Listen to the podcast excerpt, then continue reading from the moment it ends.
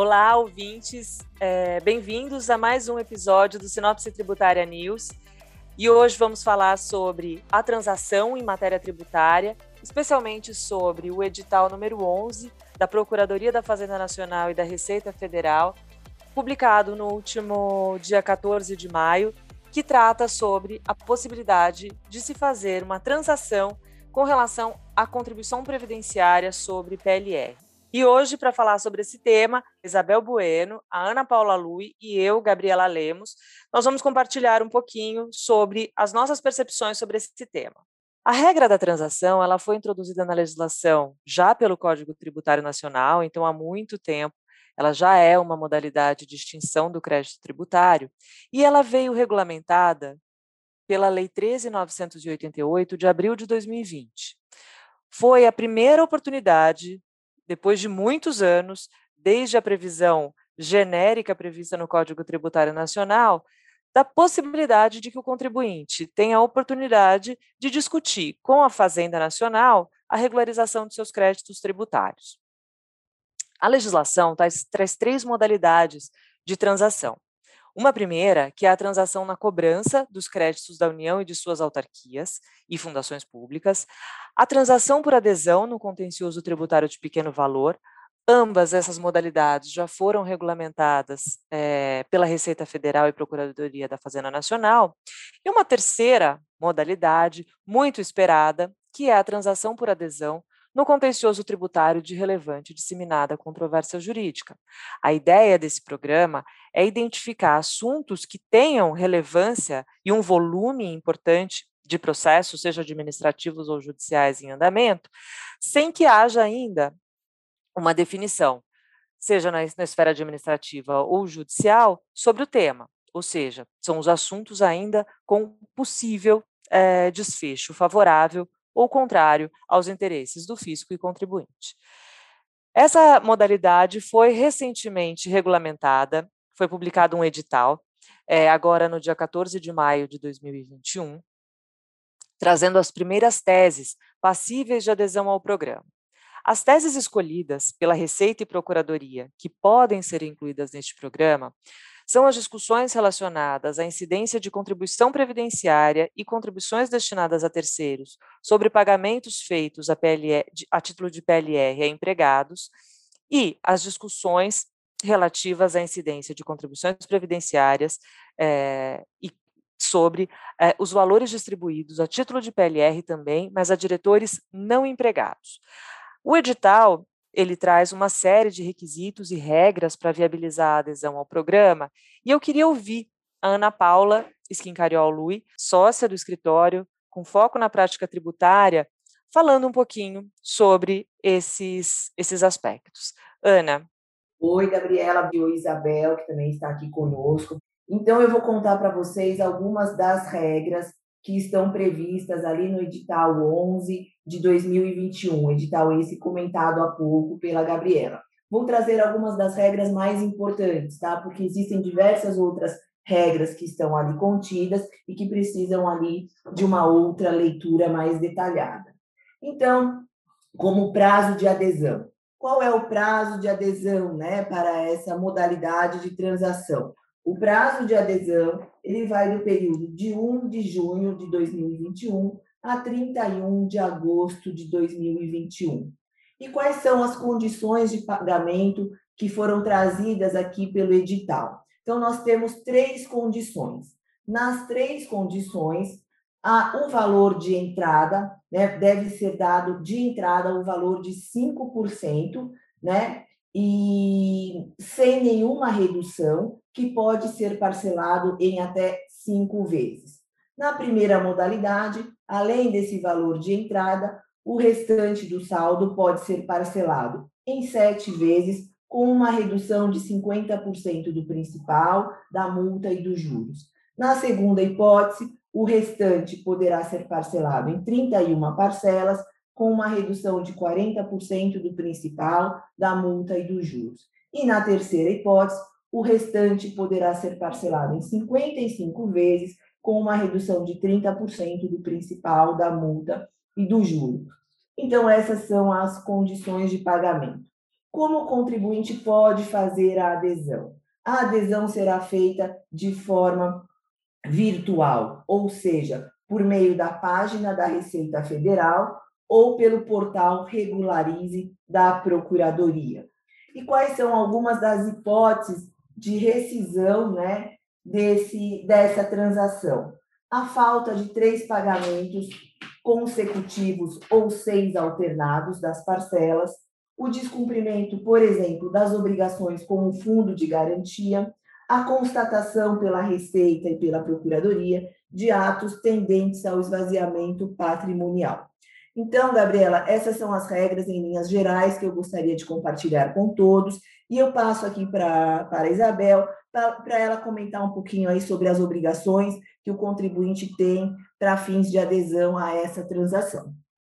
Obrigada aqui por fazer o relato para mim sobre o que é que é necessário que o contribuinte preste atenção os requisitos e todos os elementos que estão contidos aqui no, no edital de transação. E agora eu vou passar para aquilo que está regrado no item 6, que são as obrigações do aderente. De fato, o contribuinte, quando decidir por, por aderir aqui ao que está disposto no edital, ele não tem muita margem de discussão, ele tem que observar algumas condições que estão aqui e que, para mim, Ana e Gabi, causaram um pouco de preocupação. Eu acho que nós temos algumas coisas que não estão resolvidas. A primeira delas que eu tenho é quando eu estiver tratando da PLR dos empregados, se todas as vezes que eu tenho uma discussão administrativa com auto de infração e que depois tenha ido parar no judiciário em relação à PLR de empregados, eu estou falando de uma controvérsia de direito. Muitas vezes, acredito que eu esteja falando de elementos de fato e que é a interpretação desses fatos, e por isso me preocupa chamar isso assim de uma controvérsia de direito sobre a interpretação da Lei 10.101, requisitos da Lei 10.101.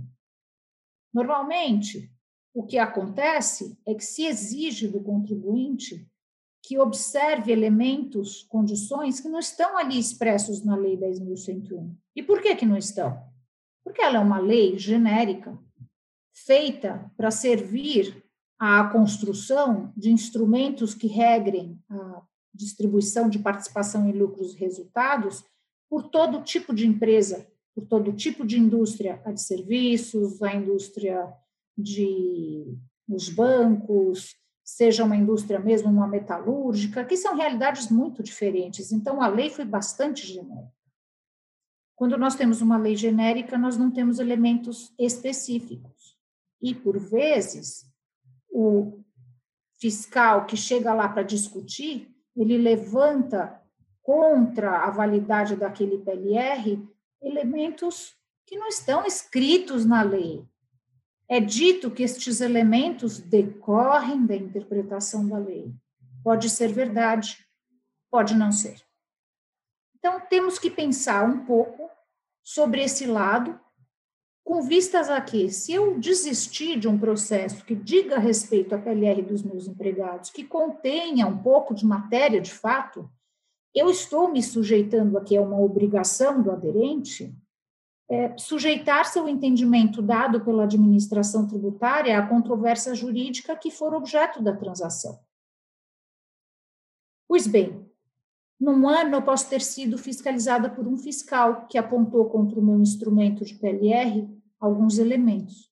No ano seguinte, mudou o fiscal e adicionou elementos ou modificou alguns. Qual é efetivamente esse entendimento dado pela administração tributária? O do fiscal, o do CARF.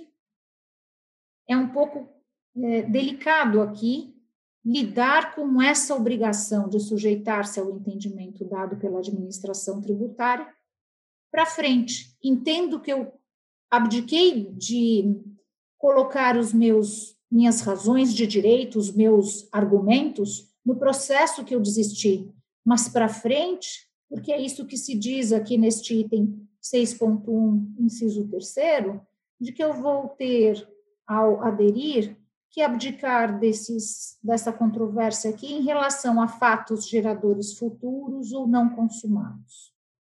Pois bem, fatos geradores futuros ou não consumados, para mim, é, me, me remetem à seguinte situação, mas isso é intuitivo. Que a administração aqui, a PGFN, está me dizendo: não discuta mais isso no futuro, tá bem? Se você vier a fazer novos PLRs, não discuta mais esses elementos. Isso, para mim, é intuitivo. Se você fizer uma nova PLR. Então, é, é disso que eu estou tratando. Eu não gostaria que o cliente ficasse sem a possibilidade de fazer uma PLR com segurança. Ah, no futuro, claro. O outro elemento que me traz preocupação é que, quando vem lavrado um auto de infração contra uma PLR, se exige a contribuição previdenciária e as demais contribuições, e depois se lavra um auto de infração, porque se considerou que o que eu distribuí não era PLR, se lavra um auto de infração por eu não ter inserido esse valor em GFIP como remuneração, e aí eu levo uma multa de GFIP. Aqui não está dito que as obrigações acessórias são obrigações que eu posso incluir na transação. Não está expresso. Será que eu poderei? Intuitivamente, acho que sim, mas vamos aguardar como é que vem aí a regulamentação, o formulário de adesão, ou eventualmente algum complemento da Procuradoria. Outra dúvida: Suponha que eu esteja falando, vai, da PLR de diretores estatutários. Isso é tese mesmo, não tenho dúvida. E eu tive brigas com a fiscalização, aqui com a, com a procuradoria, eventualmente, só até o ano de 2015. Vamos imaginar que eu tenha autos de infração só até 2015. 2016, 17, 18, não está autuado. Suponha que eu queira aderir não terminaram os processos administrativos. Como está dito que eu devo abdicar da controvérsia jurídica e não do processo só, fala-se da controvérsia, eu entendo que eu deveria aderir dos processos que estão constituídos e de valores que eu deva para frente. Mas o edital não me permite incluir valores que não tenham sido objeto aqui de um processo, da constituição de um processo. Então, o que será que eu deveria fazer? Judicializar para poder aderir, chamar o fisco, não é? O que, que eu deveria fazer? Isso tudo não está regrado. E não me parece, intuitivamente aqui falando, que seja esta a intenção, porque a intenção é limitar o contencioso, extinguir o contencioso, não aumentá-lo, para poder aderir. Então, gostaria também de poder ver uma solução com relação a este elemento. E sobre os efeitos prospectivos dessa matéria aqui, do que é, por exemplo, a PLR dos, dos diretores estatutários, é preciso ver se o cliente não tem para frente outros, se ele continua tendo seus diretores estatutários, por exemplo, seletistas, em que se cria uma discussão, onde eu os incluo? Na PLR de empregados ou na PLR de estatutários? E é preciso definir a situação jurídica de seus diretores para poder seguir com segurança, sem colocar em risco sua eventual adesão ao edital aqui de transação. Gabi, é, eu queria ouvir o que você tem para comentar, porque você lida muito no judicial e tem decisões que são bastante interessantes sobre essa matéria de PLR. Talvez você nos dê um pouco mais de elementos para pensar sobre os cuidados que temos que ter. Obrigada, é, Ana, Bel, por compartilharem aqui todas essas ponderações de vocês, que eu acho que são super importantes. No judiciário, é, acho que a gente tem aqui uma sinalização primeira que é importante de ser trazida, é, um pouco mais favorável aos interesses e aos pedidos do contribuinte quando se analisam os planos de PLR.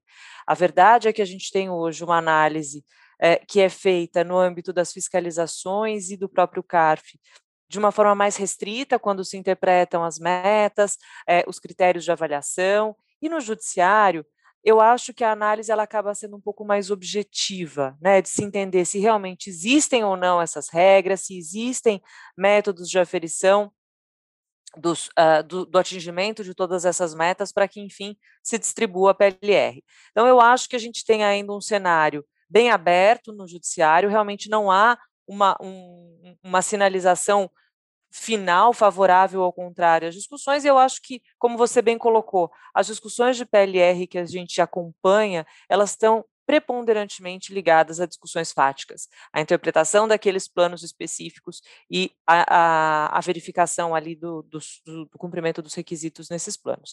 Acho que a gente tem um caminho vasto pela frente, mas eu também acho que a gente tem muito boas decisões, é, favoráveis, inclusive, ao contribuinte, tendo sido proferidas no judiciário sobre essa matéria. E mesmo na questão dos PLR, dos, no PLR dos diretores, né, especialmente quando se tem a figura do diretor, por mais que seja estatutário como seletista, são muitas as decisões que asseguram a possibilidade de que eles estejam sim albergados nos planos oferecidos para os empregados também. É, mas eu acho também que é, a mensagem aqui que a gente queria trazer nesse, nesse podcast é trazer a abertura dessa possibilidade, acho que é importante que se discuta. Os métodos alternativos de solução de conflito entre fisco e contribuinte, eles estão em voga há muitos anos. Se espera que haja uma postura um pouco mais é, colaborativa entre as partes. É óbvio que a gente ainda vive numa situação de muita insegurança, incerteza. Tanto o contribuinte tem dúvidas da postura do fisco, o fisco também tem dúvidas da postura do contribuinte, mas eu acho que todas essas é, regras novas que estão surgindo, seja pautadas na lei, na regulamentação, elas trazem um, um, sopro, acho que, de modernidade, né, de, de inovação, e eu acho que isso tem que ser, sim, valorizado por todos. Acho que ainda sobram algumas dúvidas, faz parte, mas eu acho que a gente ainda está numa fase de evolução. Esse tema do PLR, que foi o primeiro escolhido pela Procuradoria e Receita para ser incluído como o objeto passível de, de adesão a, transa, a, essa transação no contencioso de relevante disseminada controvérsia jurídica, é um primeiro, assunto. Acho que novos assuntos vão surgir e vai depender muito de como o tema é, gerar engajamento, inclusive na adesão aos programas, as dúvidas que vão surgir, e eu acho que a cada momento e a cada oportunidade a gente vai ter uma evolução. Regras mais claras e um posicionamento um pouco mais transparente. Acho que é isso que se clama para que o, o, o programa re, seja realmente interessante para ambas as partes. Olha, Gabi, você trouxe exatamente o que eu acho, que é um momento muito bom e foi um tema muito bom para a Procuradoria trazer, porque de fato essa é uma, uma controvérsia que está espalhada entre várias indústrias. Então, se a ideia é vamos reduzir esse contencioso, vamos, eu acho ótimo. Eu gostaria de que houvesse a possibilidade de sentar-se o contribuinte junto com a Procuradoria para chegarem a esse tipo de dúvidas bobas que às vezes eu estou trazendo aqui, ou outras que possam surgir, liquidar e todo mundo sair disso com mais segurança jurídica. Foi um passo da Procuradoria na busca de segurança jurídica. Acho que nós aqui do lado dos contribuintes e como advogados podemos ajudar que esse passo seja dado. Muito bom. E com isso a gente encerra aqui mais uma edição do Sinopse Tributária News. A gente agradece a atenção de todos vocês que nos ouviram e convido todos a conhecerem um pouco mais de todos os conteúdos que são divulgados pelo escritório eh, no nosso portal único e acompanharem as nossas redes sociais.